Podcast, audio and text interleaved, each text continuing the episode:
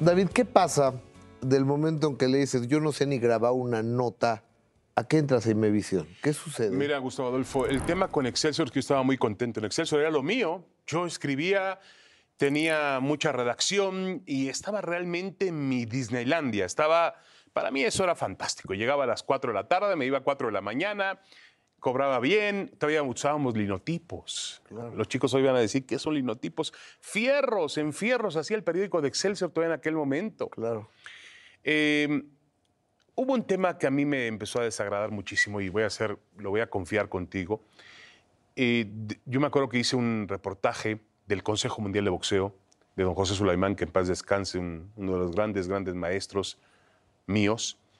Pero hice una nota de periodismo de investigación donde la cabeza, para que tú te imagines, al día siguiente que me felicitaron en Excelsior, era el CMB, el Consejo Mundial de Boxeo, coma, las siglas de la mafia.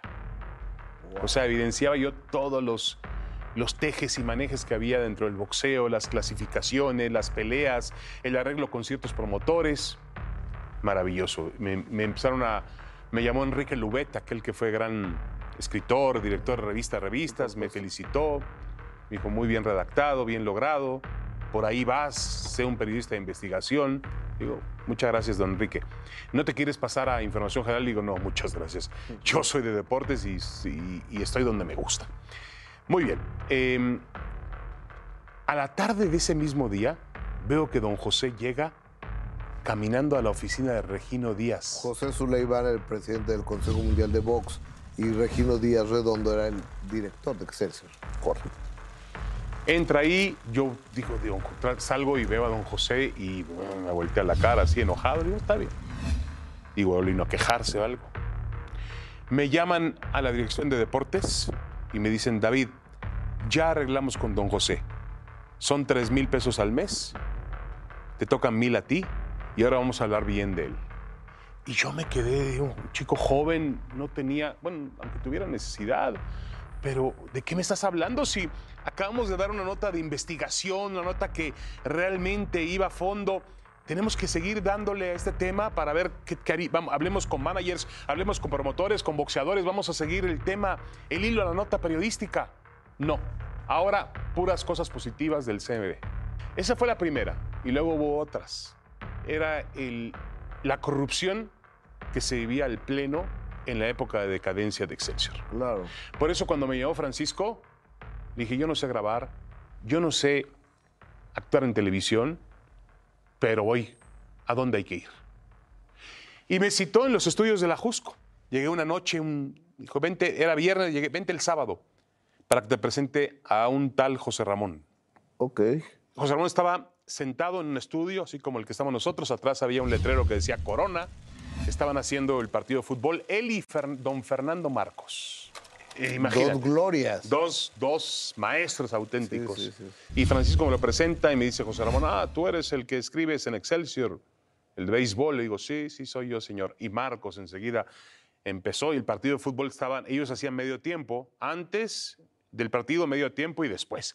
Y, y el partido estaba en desarrollo y Marcos me hablaba de béisbol y de historias. Dije yo que este hombre es fantástico. Yo obviamente lo, lo conocía, pero conocerlo en persona me impactó muchísimo. Y a partir de ahí, Gustavo Adolfo empezó una carrera en televisión.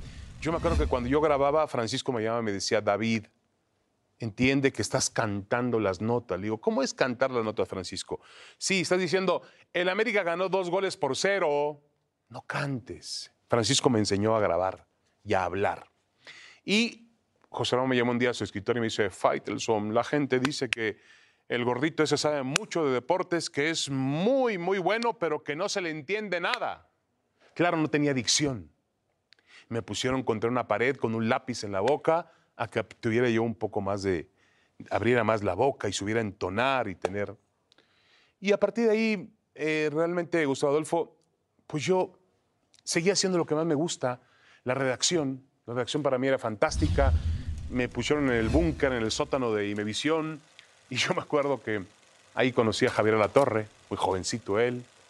eh, y gente realmente de, de- de- de- de periodismo, sabes que era una época en la cual, obviamente nosotros hacíamos deportes, dependíamos de José Ramón y José Ramón sabía manejar muy bien las cosas, pero la, mm, la redacción de noticias vivía muy temerosa de la llamada de gobernación. Claro. Prácticamente, ni siquiera el director de Imevisión, gobernación, decía qué noticias van, qué noticias no van, qué hay que comentar y qué no hay que comentar. En deportes no se metían mucho. Menos mal. Eh, tengo que hacer una pequeña pausa comercial. Eh, en descargo, que no se necesita, pero pues, no, como comentario, en la época que habla David Faitelson de Excelsior, era la administración ante, ante, anterior, la que tiene 20 Sí, sí, sí, años sí. eh, Todavía era una actualmente. cooperativa. ¿eh? Cuatro de la mañana en Bucareli llegaba el, el de linotipos, me decía, aquí está la página. Era una placa de acero. Sí. Le digo, a ver, me ponían tinta, luego le ponían un papel húmedo y me lo sacaban y me decían, aquí está. Yo corregía alguna falta de ortografía, le digo, aquí sobra este punto. Llegaba un tipo, un soldador, se bajaba la máscara y le quitaba el punto con soldadura. Entonces eran, realmente eran épocas maravillosas. Cuando yo saltaba, ya salía a la calle, iba a un café, que todavía está ahí, el Café Habana. Sí, claro, está, está en la esquina de Bucareli correcto. con, no, con, ¿cómo se llama la otra? Una Sí, sí, cuadra la adelantito del después, sí. Excelsior. sí. Yo iba a ese café en las mañanas a tomar un café a las cinco y media, seis de la mañana. Y me quedaba ahí hasta las seis y uno de los eh, repartidores pasaba y me dejaba ya la edición de, de Excelsior amaneciendo. Qué chulada. Entonces para mí era una, una época realmente romántica y maravillosa.